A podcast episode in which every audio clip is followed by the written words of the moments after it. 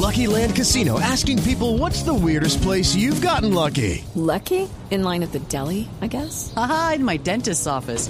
More than once, actually. Do I have to say? Yes, you do. In the car before my kids' PTA meeting. Really? Yes. Excuse me, what's the weirdest place you've gotten lucky? I never win and tell. Well, there you have it. You can get lucky anywhere playing at LuckyLandSlots.com. Play for free right now. Are you feeling lucky? No purchase necessary. Void where prohibited by law. 18 plus. Terms and conditions apply. See website for details.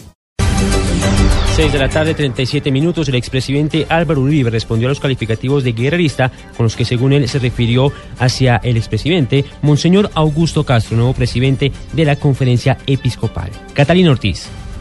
Luego de que Monseñor Augusto Castro asegurara que el exmandatario Álvaro Uribe durante toda su vida ha sido un guerrerista, referenciando al excomisionado de paz Juan Carlos Restrepo, quien decía que Uribe quería la paz, pero a través de operativos fantásticos de las Fuerzas Armadas, no a través del diálogo, el senador electo respondió que el obispo de Tunja le aseguró que la guerrilla no aceptaba sus condiciones para el intercambio humanitario. Uribe recordó que sus condiciones iniciales eran que los guerrilleros liberados de la cárcel no regresaran a la guerrilla y fueran a Francia, y agregó que los guerrilleros no aceptaban ir al extranjero, por lo que propuso que quedaran en reinserción con vigilancia de la Iglesia, pero según él, ellos no aceptaron. El senador electo aseguró que nunca negó el diálogo, sino que exigió el cese de actividades criminales y pidió que no se desconozca que en su gestión se reinsertaron 18.000 guerrilleros. Finalizó diciendo, desarticular el terrorismo en beneficio de las libertades democráticas no es guerrerismo como usted peyorativamente califica. Catalina Ortiz, Blue